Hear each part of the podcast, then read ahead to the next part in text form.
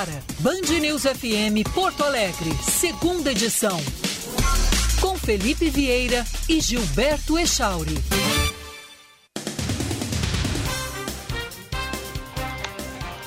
Bom dia, 11 horas, 1 minuto. Estamos iniciando a segunda edição desta segunda-feira. Portanto, uma ótima semana a todos os ouvintes do Band News Porto Alegre, segunda edição.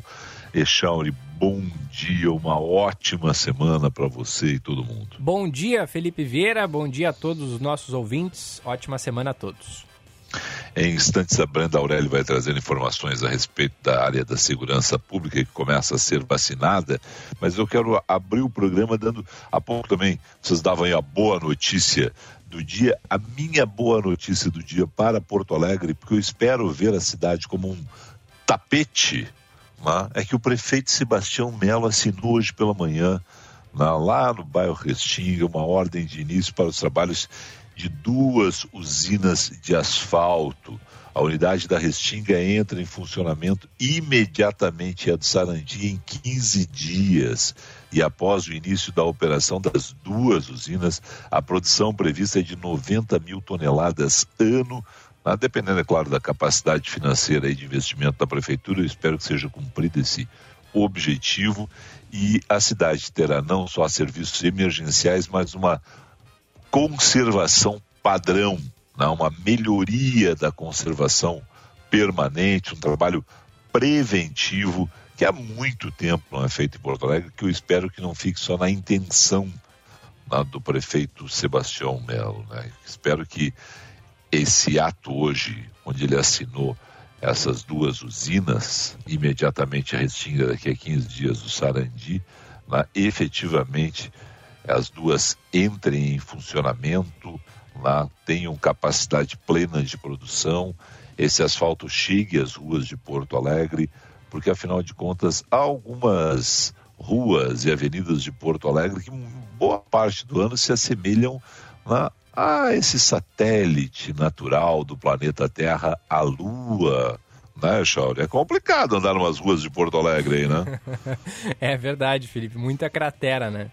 E às é. vezes, a, a, até aqui na Band News FM teve uma época a campanha Buracômetro, onde os acho... nossos ouvintes circulam pelas ruas e quando vem um buraco enorme tiram fotos. E olha, vários chegaram aqui, viu, na Band News. Eu, eu acho que essa tem que ser uma campanha permanente, os ouvintes têm que continuar mandando, porque afinal de contas a gente tem que alertar, criticar. O nosso rico dinheiro dos impostos tem que ir para exatamente isso, conservação boa né, das ruas. A gente paga muito imposto no Brasil e a gente anda em péssimas ruas. É. Péssimas ruas.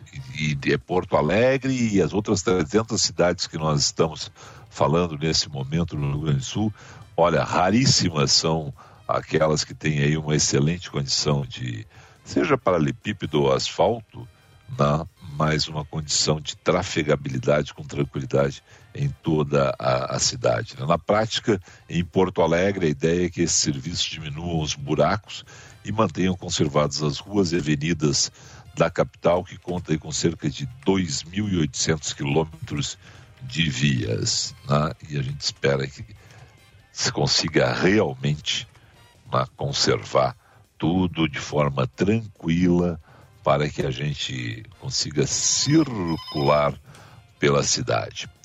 Vamos lá. Vamos para as manchetes da hora. O governo do Rio Grande do Sul ingressou com uma ação no Supremo Tribunal Federal pedindo a suspensão da decisão judicial que suspendeu as aulas presenciais no estado. As escolas estão fechadas desde o dia 25 de fevereiro. O decreto atual determina que os municípios de bandeira preta estão autorizados a liberar a presença de alunos do ensino infantil e dos anos iniciais.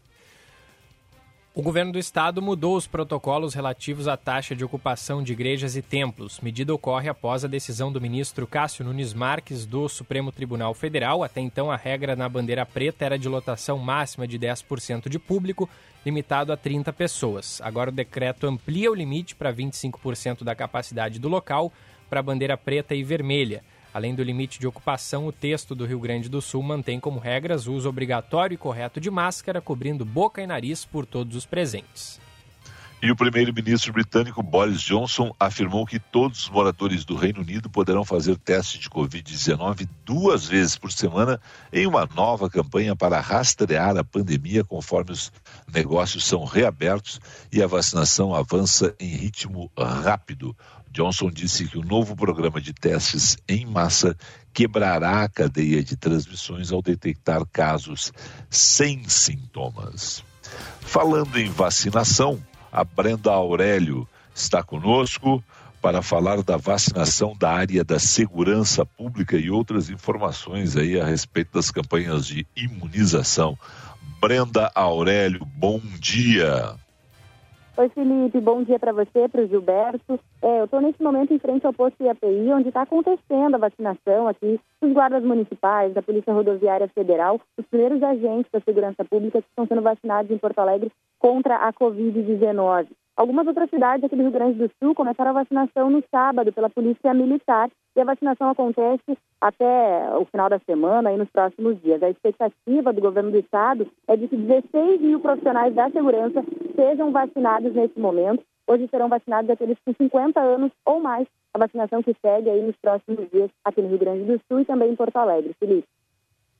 Bom, Brenda, no restante, assim, você vê uma grande movimentação das pessoas, porque está sendo escalonado por, por idade, né? a questão aí da vacinação, mas como é que está o, o, o, movimento nesses postos, assim, as pessoas estão procurando, muita gente com idade superior à vacinação de hoje deixou, deixou para trás, o pessoal está correndo atrás ainda, ou está mais ou menos no dia ali, liberou tal idade, é aquele povo daquela idade mesmo. Vocês que estão no dia a dia acompanhando isso aí. Olha, Felipe, falando por experiência, aqueles dias que a gente vem acompanhando de vacinação, o pessoal está tentando seguir. A gente segue aqui em Porto Alegre vacinando os idosos de 66 anos. Aqui nesse momento no posto IAPI, por exemplo, os profissionais estão bem organizados. Aqui tinha uma filinha agora no começo, agora nesse momento já está mais organizado. Eu estava conversando um pouquinho antes com o subcomandante da Municipal, que também está acompanhando aqui os primeiros a serem vacinados, da Guarda Municipal, inclusive, e ele está falando que o pessoal está se sentindo bem também porque está sendo vacinado e que eles estão seguindo esse, esse modo escalonado, como você falou aí mesmo, né, da vacinação. Hoje serão vacinados aqueles com 50 anos ou mais, às vezes a prefeitura divulgou as datas de vacinação, Felipe. Maravilha. Bom, Brenda, linha aberta para você aí, obrigado né, pela participação. Qualquer nova informação, por favor. Beleza, Felipe. Obrigada, bom trabalho para vocês. Qualquer novidade eu volto aí com vocês na Band News. Tem mais Brenda Aurélio na Band News FM, na Band News TV, na Band TV, porque afinal de contas, repórter trabalha, né, Chauri? E tem no Band Cidade também, né, Felipe, aqui é, no, na Band TV. É, não, falei Band TV. Não, falei Isso, Band TV. exatamente. Oh. Porque trabalha que é uma barbaridade. A Brenda não, não. tem, não tem folga, não tem sossego. É, não, não, não, não. Repórter é isso aí, meu. Tu acha que é moleza? Tu acha que repórter que nem tu fica no ar-condicionado aí, tranquilo, essa barbadinha. Não, não, brincadeira, não é assim não, rapaz. O Josh na rua aí trazendo trânsito, a Brenda na rua suando atrás de vacinação. Repórter é a nossa mais nobre das atividades na, do jornalismo. Vamos pro trânsito. Falando em Josh, vamos pro trânsito. Vamos saber como é que circula a cidade. Seu caminho. 11 horas 9 minutos. Josh Bittencourt, bom dia. Bom dia, Felipe. Movimento intenso nessa manhã de segunda-feira, no retorno do feriadão de Páscoa. E tem acidente em atendimento, infelizmente com morte na BR-386 em Sarandi. Foi uma saída de pista. Condutor desse veículo de 45 anos morreu no local, conforme a Polícia Rodoviária Federal. É realizada agora a perícia, mas o acidente foi fora da pista, então não chega a ter o bloqueio na 386. Na Freeway, movimento intenso em direção à capital, agora passando mais de 30 veículos por minuto em Santo Antônio da Patrulha. E na capital aconteceu um acidente há pouco entre carro e moto na rua Dona Margarida, com a Avenida Ceará Na Zona Norte. Motociclista acabou se ferindo, a IPTC e o SAMU já prestaram atendimento, trânsito liberado. Grupo Troca, primeira classe da logística há quase três décadas, movendo o mundo pela sua entrega. Felipe. Obrigado. Um rápido intervalo aí na volta a gente traz uma entrevista com o Procurador-Geral do Estado a respeito das ações que estão ingressando no Supremo Tribunal Federal relativas aí à situação das escolas no Rio Grande do Sul, ano letivo, aulas presenciais, Echauri.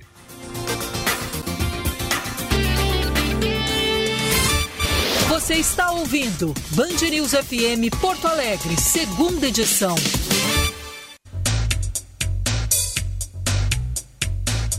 Restringir as atividades econômicas pode gerar concentração de demandas e circulação de pessoas. O comércio quer trabalhar aos fins de semana e feriados.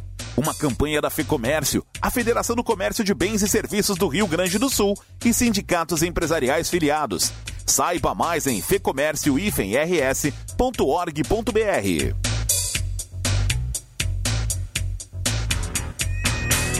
Pequenos momentos do nosso dia a dia valem ouro. Como preparar um prato rápido com um acompanhamento especial. Compor novas receitas, colocar seu talento à prova e surpreender-se pelo resultado. E aplicar suas habilidades com produtos que nos inspiram a curtir e compartilhar cada um destes momentos. Nova linha de frangos Golden Chicken Dália. Momentos que valem ouro. Estude na FMP, a melhor faculdade privada de direito do Rio Grande do Sul com nota máxima no Ministério da Educação. Na FMP, você terá a formação adequada para uma carreira jurídica de sucesso. Confira nossos cursos de pós-graduação EAD no site fmp.edu.br. FMP Direito por Excelência. Direito para a vida.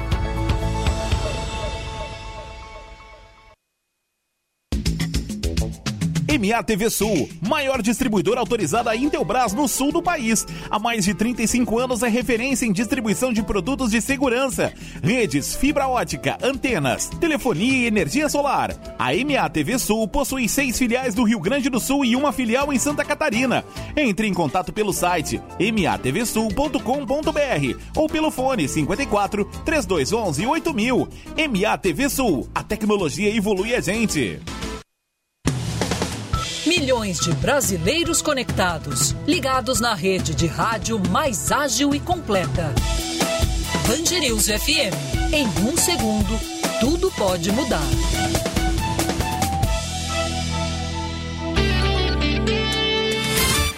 Você está ouvindo Band News FM Porto Alegre, segunda edição.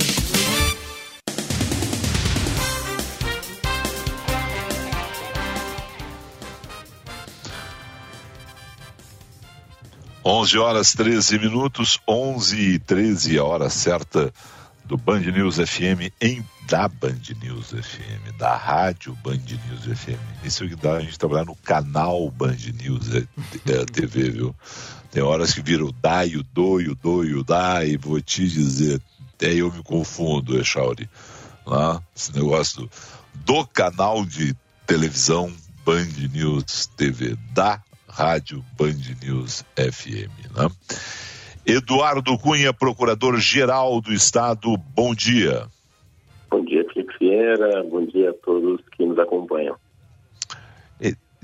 Eu tenho que usar o Costa, né? Porque eu, sempre chamei de Eduardo Cunha da Costa, né? Na verdade, eu, eu, tenho, eu, eu peguei o primeiro nome aqui só, mas na verdade, Eduardo Cunha da Costa.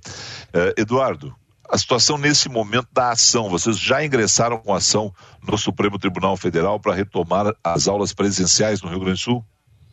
Exatamente, já ajuizamos sim. Bom, então, hoje, uh, no início da manhã, ajuizada uma ação de descumprimento de preceito fundamental para que o Supremo reconheça, primeiro, a essencialidade da educação e da impossibilidade de decisões uh, e no caso específico do Rio Grande do Sul, decisões judiciais, que elas uh, proíbam, né, então que se afaste essa proibição de aulas presenciais de modo absoluto. Nós trouxemos como fundamento o direito fundamental à, à educação. Sabemos que determinadas faixas etárias, especialmente os anos iniciais eh, na educação infantil, não têm condições de acompanhar no sistema telepresencial e precisam ser priorizados. E essa priorização, evidentemente, dentro de todo o sistema, deve uh, acompanhar uma série de requisitos, são requisitos rigorosos para que as escolas tenham condições de retomada, não são obrigatórios, os pais podem, podem decidir não encaminhar seus filhos nessas aulas presenciais, mas há, sem dúvida nenhuma, um prejuízo muito grande ao desenvolvimento dessas crianças e o Estado está determinado a uh, permitir que elas uh, tenham essas aulas, especialmente naqueles locais que já tenham comprovadamente condições e naqueles que não têm, o Estado também está enviando esforços para que isso possa logo acontecer. A ação abrange escolas públicas e privadas, municipais, estaduais, particulares, ela abrange tudo, a específica para escolas estaduais? Ela abrange todas as escolas da, da rede pública e da rede privada.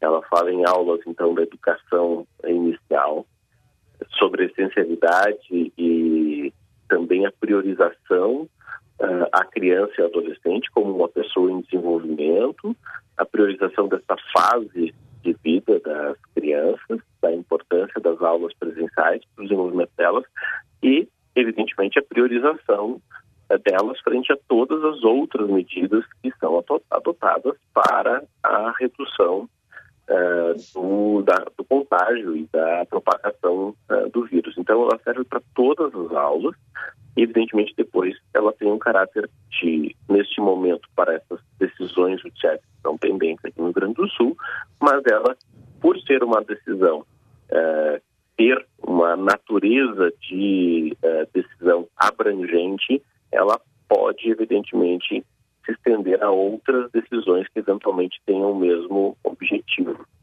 Uhum.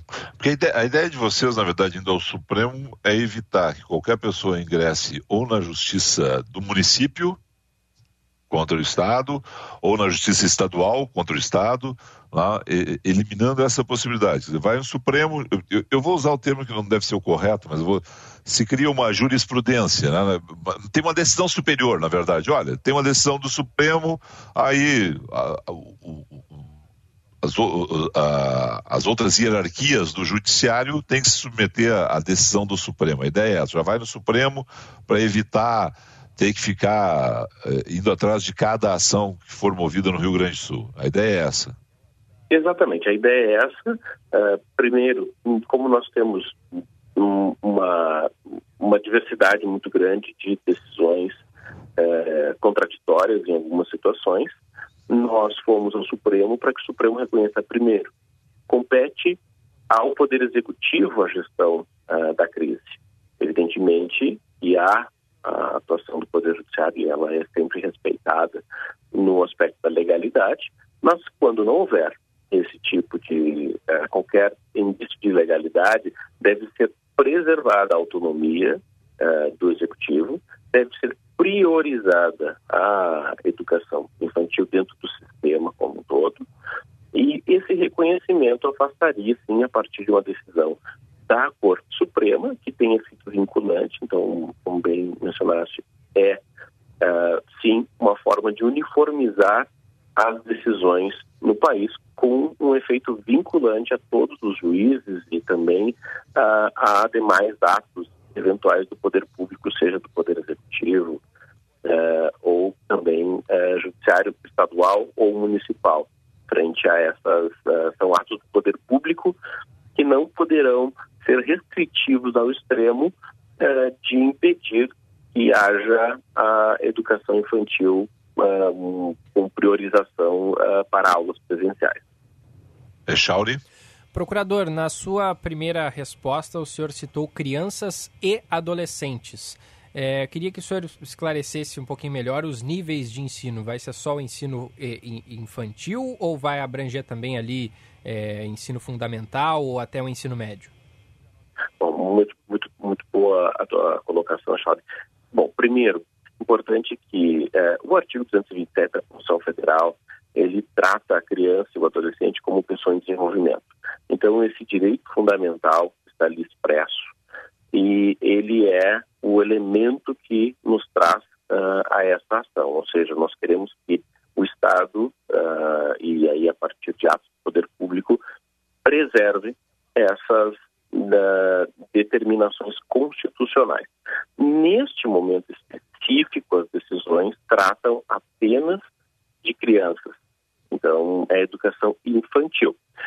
o preceito fundamental ele abrange também adolescentes. Então, em outro momento, eventualmente possa ser estendido, como havia mencionado, mas neste momento em que estamos tratando, é apenas sim aulas envolvendo crianças no, nos uh, períodos especificamente uh, de bandeira preta, em que seja priorizado, assim como o Supremo decidiu no final de semana acerca das, da priorização e, e da impossibilidade de proibição total de realização de cultos, nós estamos postulando que a educação tenha este tratamento, de que não possa ser ela inviabilizada uh, no todo. Então, uh, esclarecendo, eu trouxe o, o, tema do adolescente também, porque ele faz parte do preceito fundamental, mas no caso específico nós estamos abordando decisões judiciais que impedem apenas a educação infantil nesse momento. Ah, então vamos subir um degrau aí. Universidades? Nesse momento, nós temos uh, um regramento que não está suspenso, ele segue vigente. E no âmbito das universidades, é também possível, hoje, então não está suspenso, no Estado é possível se fazer as aulas, especialmente as aulas práticas e laboratório, então nós temos isso expresso na, no nosso decreto estadual, uh, um decreto 55465 é, de 2020 ainda, ele é expresso de que as aulas de cursos técnicos, especialmente também o terceiro ano do ensino médio, ele é priorizado e hoje não está suspenso por decisão judicial. Então, ele está uh, preservado. O, e, evidentemente, as escolas têm condições, porque é um regramento bastante rigoroso para a retomada, essas escolas têm condições. O que, que nós observamos? É que na educação infantil há um prejuízo muito maior. Na educação superior e mesmo no ensino médio e os anos finais do ensino fundamental, há possibilidade, sem maiores prejuízos, a utilização do sistema de educação à distância. Mas, na educação infantil e nos primeiros anos do ensino fundamental, nós uh, temos, e isso na palavra da secretária uh, Raquel, secretária de Educação, ela tem dito que há um prejuízo comprovadamente bastante grande a a formação dessas crianças uh, que neste período não têm condições de fazer aula presencial. Então, a nossa ideia é priorizar e agora precisamos desse respaldo do Supremo diante das decisões que temos vigentes no Estado e, evidentemente, respeitaremos até que haja a sua uh, ou revogação ou suspensão pelo Supremo ou mesmo a revogação pelo próprio Judiciário local. Uh, e evidentemente que vamos respeitá-las até que haja, uh, pelo, dentro do próprio sistema, a sua modificação. Estamos conversando com o Procurador-Geral do Estado do Rio Grande do Sul, Eduardo Cunha da Costa Echauri. Procurador, a gente sabe que as crianças, por mais que seja um pouco raro que elas desenvolvam a gravidade de uma do, da Covid-19, a gente sabe que elas transmitem o vírus. Como é que o Estado garantiria a proteção dos professores e funcionários? Bom, uh, o sistema ele é estabelecido a partir do decreto, então, uh, 55465 de 2020, mas com alterações posteriores, ainda algumas alterações deste ano, estabeleceu que deve uma portaria conjunta da Secretaria da Educação e da Secretaria da Saúde estabelecer esses requisitos. E isso, então, está posto diante de uma questão uh, que envolve desde o distanciamento, evidentemente, há um controle da temperatura, há um, há um, um formato rigoroso para o, a, o efetivo, uh, a efetiva realização dessas aulas. Então, esse é o formato, evidentemente que não há como, uh, e não se trata que o fato de a criança e não ter uh, nela desenvolvimento de, da doença no aspecto mais grave, mas evidentemente é, que vamos buscar sempre preservar a vida, mas no equilíbrio necessário para que o prejuízo a ela no aspecto psicológico e no aspecto é, também é, no aspecto da, do desenvolvimento educacional não seja agora uh, objeto, digamos, desse dano comparável. E os professores e funcionários, diante das circunstâncias, assim como realizam uma função essencial, assim como os profissionais da segurança pública e os profissionais da saúde, também, eh, evidentemente, eh, precisam uh, se proteger usando os EPIs necessários, e isso está também uh, disposto nessas portarias da Secretaria da Saúde, em conjunto com a Secretaria da Educação. O, Estado está disponibilizando esses EPIs para toda a área da, da, da educação. E uma outra questão: se algum professor se negar a voltar, qual o tratamento que ele receberá? Bom, aí, hum, com relação à atividade, como havia mencionado, se trata de uma atividade essencial.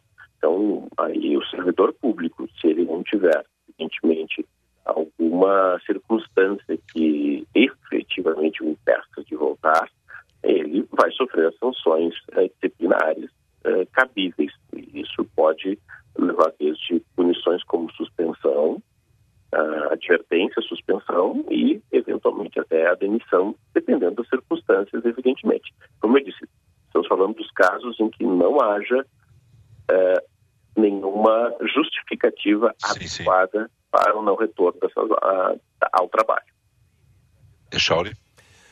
Procurador, a, a, partir dessa, dessa solicitação de vocês, como é que o Estado está se movimentando para tentar buscar ali adiante a imunização dos professores, a vacinação, que agora hoje começa para os profissionais da segurança, né? Mas a partir dessa solicitação, o, o, os professores passam a, a vir mais para próximo de entrar na fila da imunização contra a Covid-19?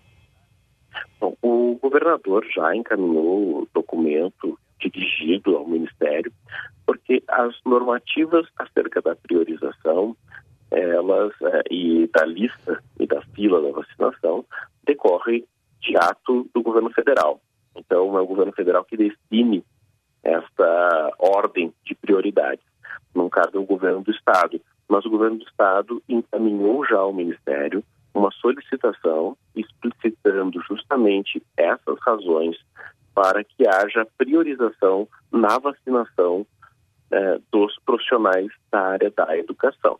É importante salientar que aqui nós não estamos falando de retomada das aulas de modo indiscriminado, não estamos falando de retomada sem as cautelas necessárias e não estamos falando da retomada de aulas de qualquer escola. Estamos falando de priorização para a educação infantil, de um uh, período específico, ou seja, até o segundo ano do ensino fundamental, crianças que sabemos que podem ter um dano maior pela ausência de aulas presenciais, dentro de um protocolo bastante rigoroso, ou seja, as salas de aulas sempre com uh, respeitando o arejamento, o distanciamento, uh, tenham uh, todo o material necessário, somente as escolas que alcancem esses requisitos é que poderão efetivamente retomar as aulas. O que nós temos hoje é Evidentemente, algumas escolas com condições, outras não, mas aquelas com condições, ter o um impedimento de que essas crianças tenham seu desenvolvimento é, é bastante danoso à, à própria saúde mental e também desenvolvimento intelectual delas. Por essa razão, nós estamos efetivamente pleiteando no Ministério a priorização, mas até lá essa parcela, que é uma parcela diminuta, ou seja, não é a grande maioria do sistema educacional, que estamos pleiteando que seja considerado essencial e não possa ser restrito por decisão judicial ou por uh, mesmo eventual ato do poder público, como um decreto municipal, eventualmente. Felipe? Procurador, acho que a gente teve uma queda aqui no sinal do Felipe. Eu queria te fazer uma última pergunta, só para confirmar então. É, números é, definidos sobre alunos por turma, é, quantidade de, de, pessoas envolvidas nessa prática escolar, porque não é só alunos e professores que são mobilizados, né? são toda um, uma equipe de funcionários. Tudo isso seria definido pela secretaria é, do, do, de cada município, é isso? Bom, nós temos um regramento geral que está definido no âmbito dessa portaria da Secretaria da Saúde Estadual e Secretaria da Educação Estadual. Esse regramento mínimo, ele deve ser observado no âmbito de cada município, que pode, evidentemente, torná-lo um pouco mais rigoroso, mas esse é o regulamento mínimo, ou seja, distanciamento, o número de pessoas dentro de sala de aula, que evidentemente depende da metragem do, da, da sala, depende do ambiente. Essa, esse regramento ele deve ser acompanhado a partir de um comitê específico instituído no âmbito da escola, um comitê que dialogue com um comitê do estado e ou do município. Então, o regramento geral ele parte do estado, mas o município e a escola devem ter o seu próprio comitê que faça a fiscalização constante desse, do cumprimento desses pro, protocolos. Então, a, a circunstância que nós trouxemos é, especificamente, se nós tivermos uma escola que não esteja cumprindo, evidentemente o Estado vai fazer a fiscalização. Mas, em sendo cumprido este protocolo que está ali especificado, nós entendemos que sim, é viável a retomada das aulas. Uhum. Então, esse é o regramento geral é do Estado né, e o município pode torná-lo mais restritivo, mas não pode anulá-lo, não pode impedir a realização das aulas. Ele deve apenas cuidar dos aspectos de protocolos a partir de evidências científicas e também das informações estratégicas. Nesse período nós estamos uh, com a bandeira preta, mas, uh, por exemplo, nós temos uma realidade de bandeira vermelha em muitos locais que utilizam da cogestão. E com isso nós temos, por exemplo, pais de crianças já em atividade, voltando para suas atividades, e não têm onde deixar seus filhos essas crianças acabam ficando é, muitas vezes com os avós ou com vizinhos e há uma situação de maior risco do que num ambiente escolar adequadamente higienizado, adequadamente uh, preparado para isso. E ainda a questão da alimentação de muitas crianças que estão com dificuldade nesse momento de acesso à alimentação. Né? Bom, tem uma outra situação, apenas para fechar. Já temos o relator desse processo no Supremo Tribunal Federal? Ainda não temos, Felipe. Nós uh, fizemos, então, o ajuizamento hoje pela manhã. Estamos aguardando a distribuição, a relatoria. Uh, deve ser um relator por sorteio, então pode ser qualquer um dos ministros do Sim. Supremo Tribunal Federal uh, que possa vir a ser relator. E uh, acredito que ao longo do dia nós tenhamos esse relator, a numeração também da, da ação. E neste momento ainda está em fase de, no âmbito do Supremo, ou seja, o Estado já fez o protocolo, mas no âmbito do Supremo, nessa fase de distribuição, que é como se diz uh, no, no linguajar jurídico, Perfeito. no âmbito do Supremo. Tem outras ações semelhantes de outros estados no Supremo? Já alguma decisão do Supremo nesse sentido? Dessa matéria é a primeira. Ela naturalmente vai ter um efeito uh, vinculante que vai, uh, digamos, ter uma abrangência para outros estados. Acreditamos que outros estados venham a aderir a essa nossa ação também, mas não existe nenhuma outra com o tema específico. Como eu citei, há um exemplo uh, da, da questão dos cultos, que foi essa decisão do ministro Cássio Nunes ainda uh, ao longo do final de semana sobre a questão das igrejas, e há outras que envolviam uh, na, a, mesma natureza, mas envolviam as ações com relação às competências, qual a atribuição do Estado, qual a atribuição do município, União. Com relação à atividade educacional como essencial, não. E como temos conhecimento que outros estados já tiveram também decisões judiciais com a determinação que não volta às aulas, nós, a partir disso, imaginamos que esses outros estados também venham aderir a essa ação. Perfeito. Bom, vamos aguardar então, né? porque a decisão no primeiro momento vai ser monocrática, depois deve ir para a turma, possivelmente chegue a plenário, né? dependendo aí do tempo também da, da situação envolvendo a volta, uh, não é o melhor termo, mas uh, da diminuição, né? da volta da normalidade, a gente vai levar um bom tempo ainda, vai dependendo da vacinação, mas da diminuição do número de casos, do número de internados em cada estado, aí pode levar algum tempo também para chegar a um plenário de Supremo uma decisão como essa. Mas, de qualquer forma, né, devemos ter porque o pedido é de liminar nesse caso, né? vai, vai, vai, vai, vai ter uma decisão monocrática, né? É isso? Exatamente. Nós é. imaginamos que, então, logo tem o um relator, nós tenhamos aí a possibilidade de uma decisão monocrática. Evidentemente que, que é uma decisão não tão rápida no Supremo, imaginamos que até claro. ao longo da semana, até o final da semana, nós tenhamos uma definição no Supremo, talvez um pouco antes. E a partir disso, o relator ele pode levar ao pleno uh, essa natureza da ação, ele leva ao pleno para ser referendada ou não isso. a medida cautelar.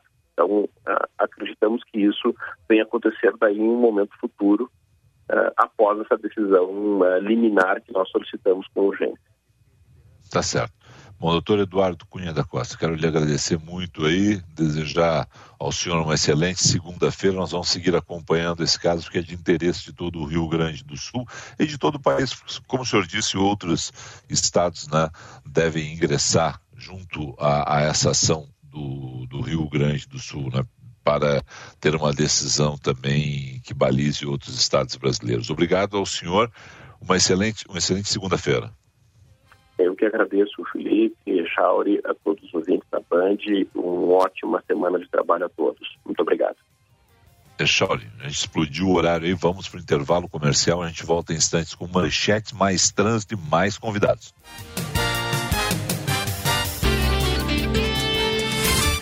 Você está ouvindo Band News FM Porto Alegre, segunda edição.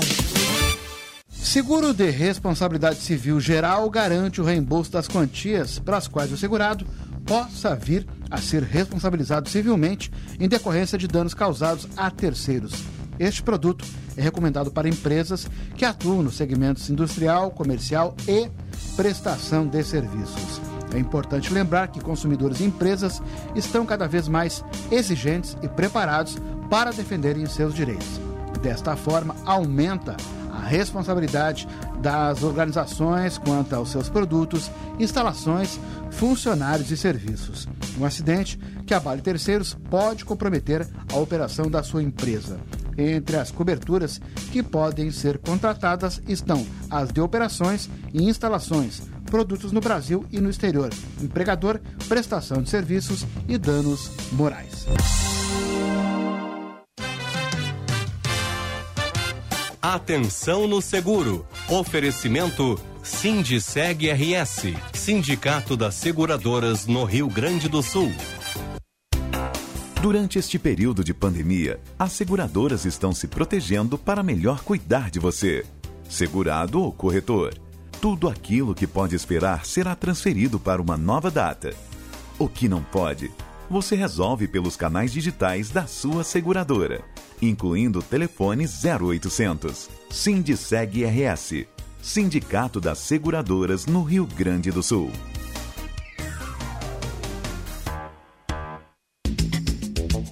MA TV Sul, maior distribuidora autorizada Intelbras no sul do país. Há mais de 35 anos é referência em distribuição de produtos de segurança, redes, fibra ótica, antenas, telefonia e energia solar. A MA TV Sul possui seis filiais do Rio Grande do Sul e uma filial em Santa Catarina. Entre em contato pelo site matvsul.com.br ou pelo fone 54 3211 8000.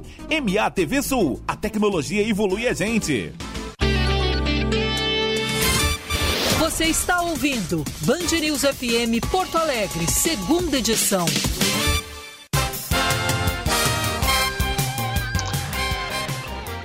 11 horas 40 minutos, o Ministério Público irá investigar a morte de um paciente com Covid-19 que faleceu após receber tratamento de hidroxicloroquina por nebulização no município de Alecrim, no noroeste gaúcho. Os familiares afirmam que não foram notificados pelo médico sobre o tratamento. A vítima de 69 anos estava internada no hospital da cidade com sintomas da doença e teria falecido dois dias após receber o tratamento. Esse é o quarto caso de paciente que morre após realizar a aplicação do método considerado ainda experimental, não há eficácia comprovada no tratamento da Covid-19. O filho da mulher suspeita de aplicar vacinas falsas contra a Covid-19 em empresários de Belo Horizonte deve ser ouvido hoje pela Polícia Federal.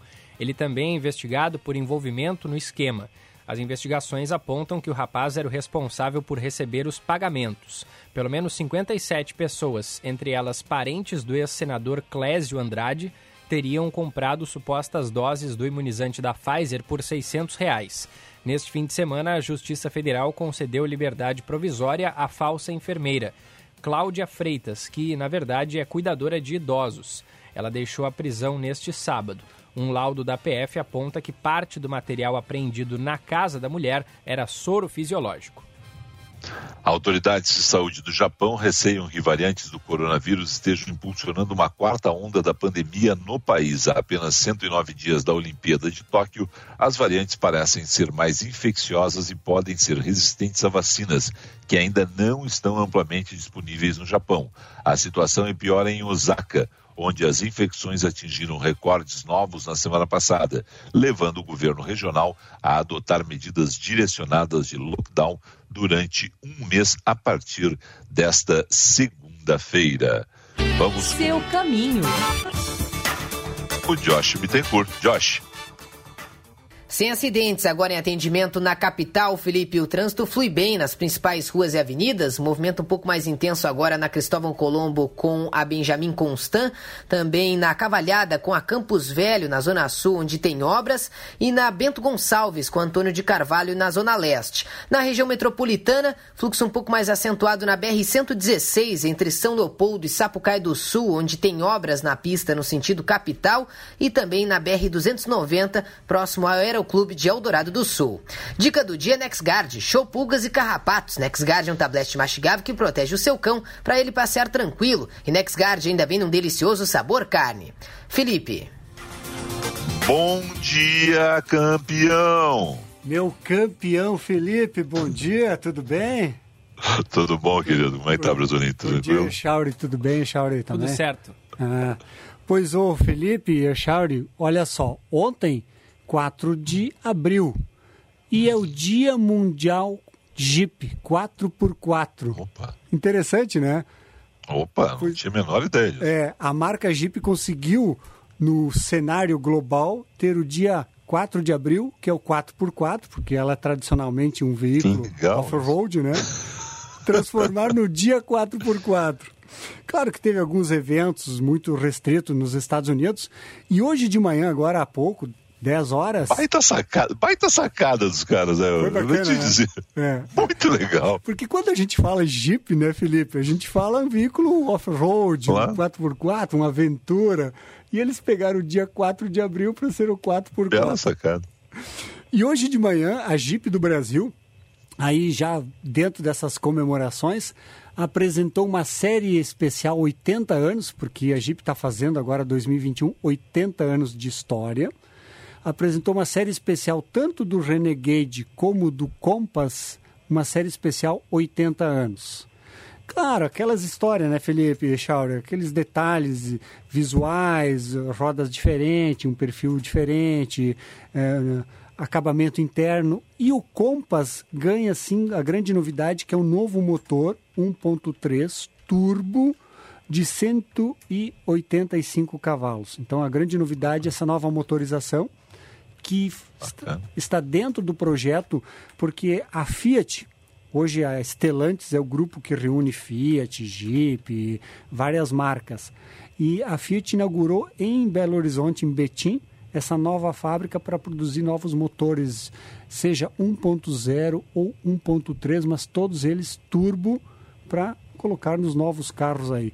E a novidade também, Felipe, é que a Fiat, a Jeep confirmou até o final do ano, vai trazer, vai apresentar no mercado brasileiro, vai pôr à venda, inclusive, umas versões híbridas, tanto do Renegade como do Compass. Quer dizer, é, é os modelos off-road entrando dentro da nova tecnologia de carros híbridos e elétricos.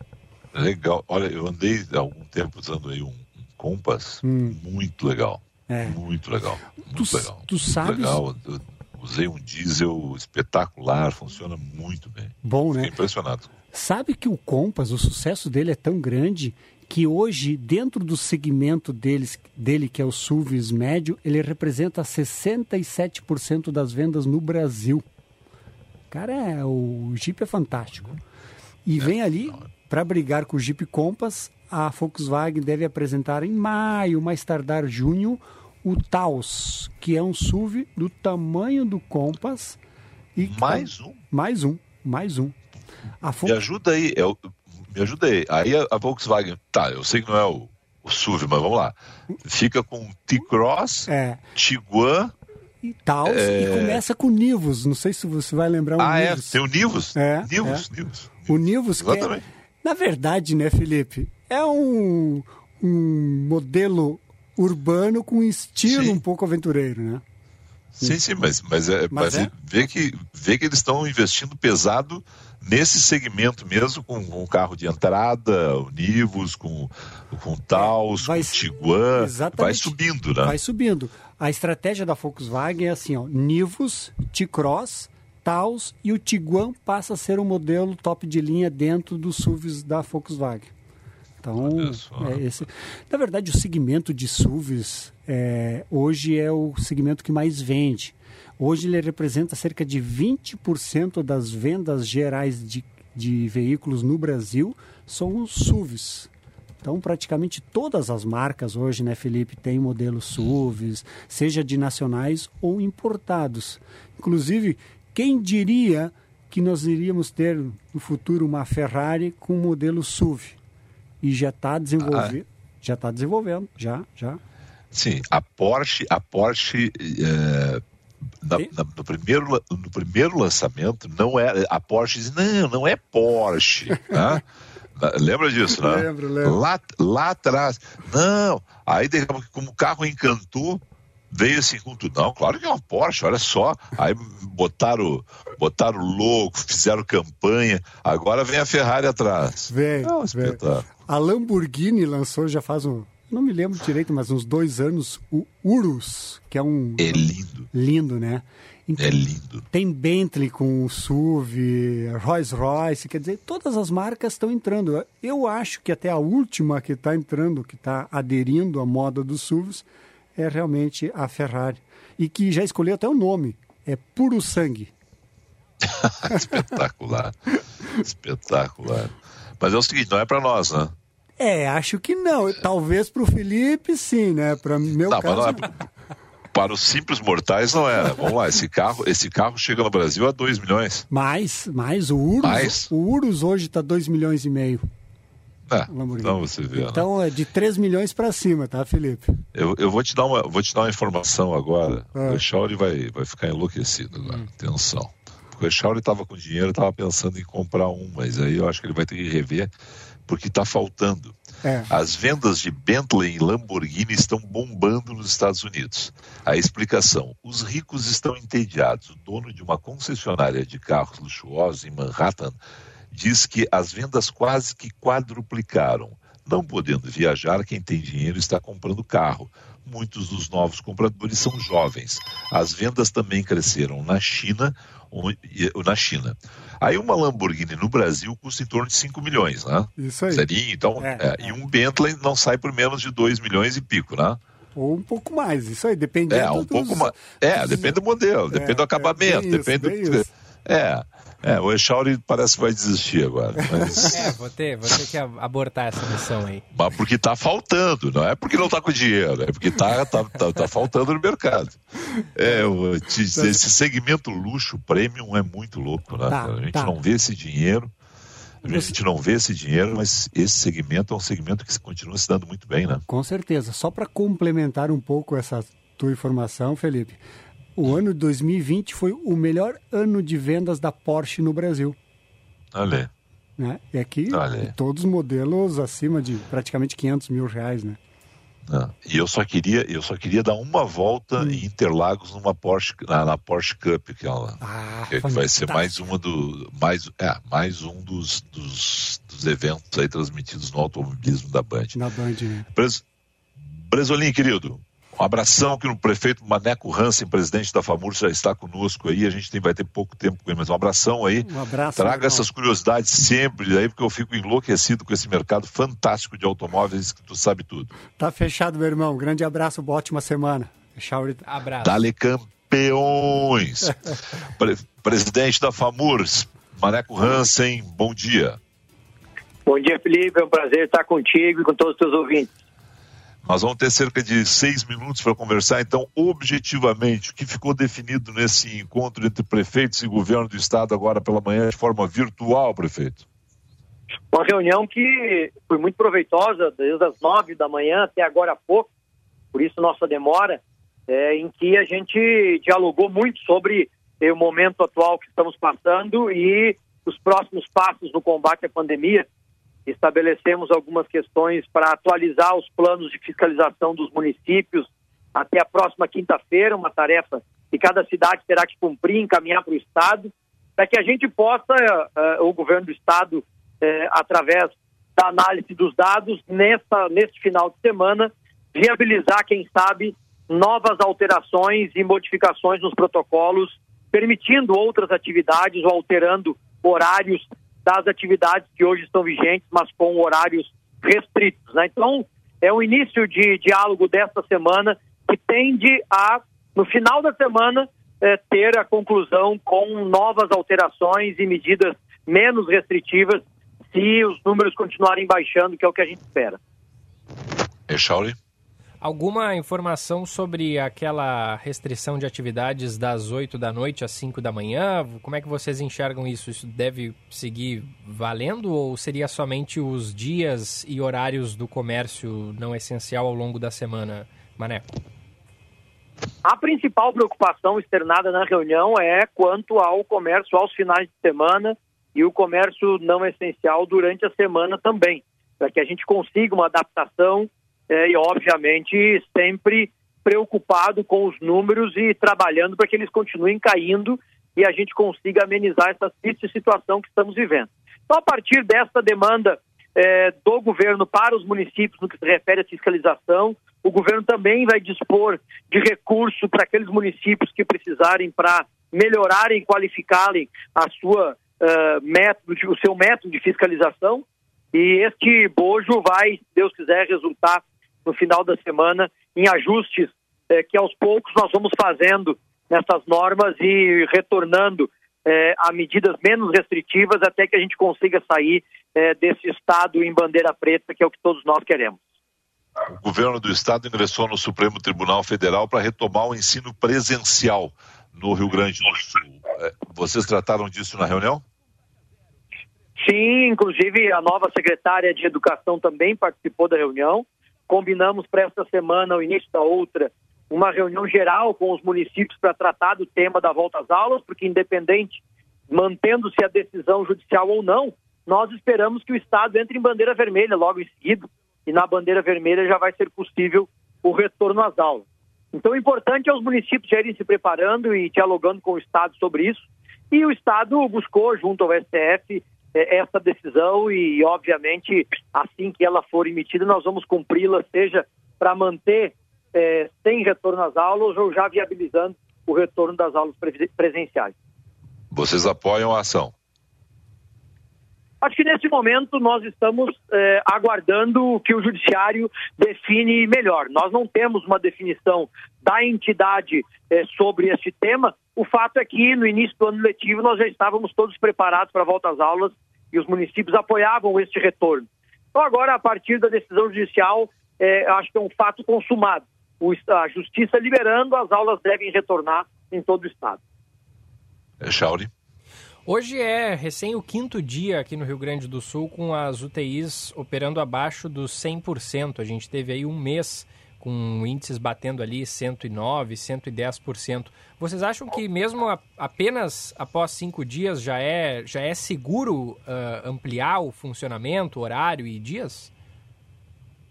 Se for analisar os números friamente, não parece o momento ideal, evidentemente, mas o fato é que não é só os números de UTI, o número de contaminados também vem baixando, o número de internados em leitos clínicos também vem baixando, ainda que não no ritmo que nós gostaríamos, e por isso todo o cuidado que os municípios e o governo do estado estão tendo em novas uh, liberações.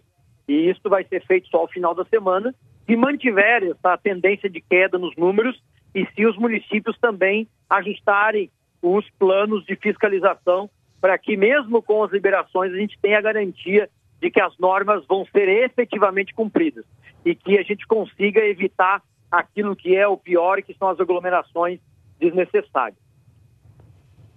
Bom, eh, com relação à última questão, com relação à liberação de cultos religiosos, né?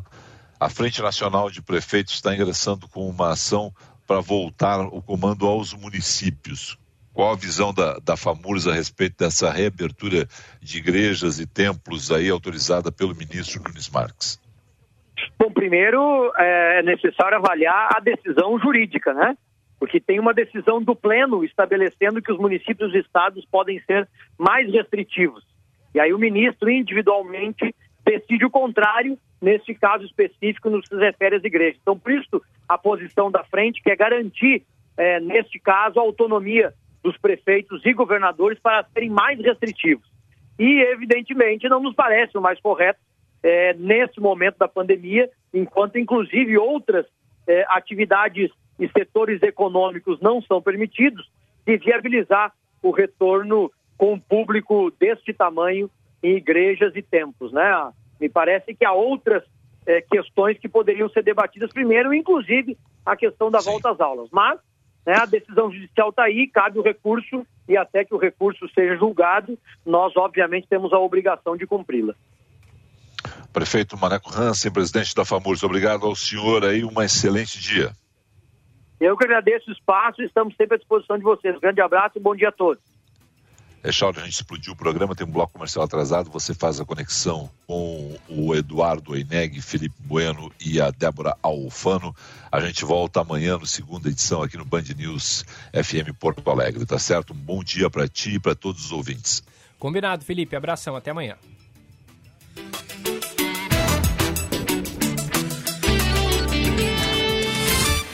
Você está ouvindo Band News FM Porto Alegre, segunda edição. Chevrolet Jardine é a revenda que não perde negócio.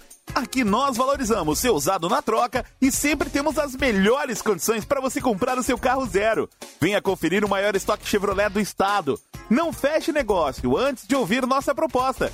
Se preferir, negocie pelo WhatsApp. Acesse jardinechevrolet.com.br. Jardine Chevrolet, a revenda que não perde negócio. Use o cinto de segurança. Chegou a Ecoville, a maior rede de produtos de limpeza de todo o Brasil. Aqui você encontra produtos de qualidade para sua casa, consultório, escritório e muito mais. Venha conhecer uma de nossas lojas em Porto Alegre, Canoas ou Novo Hamburgo. Vendas também pelo WhatsApp 991 230846 ou acesse nossas redes sociais. Ecoville, tudo em um só lugar para seu lar mais limpo e seguro. A Dália oferece um jeito ainda mais prático de levar o sabor da fazenda para sua mesa. A tampa rosca proporciona a praticidade ideal para a rotina do seu dia a dia, mantendo a intensidade e o sabor por ainda mais tempo. Leite Dália, o sabor da fazenda, agora na versão tampa rosca. A qualidade que você procura com a tampinha que você ama.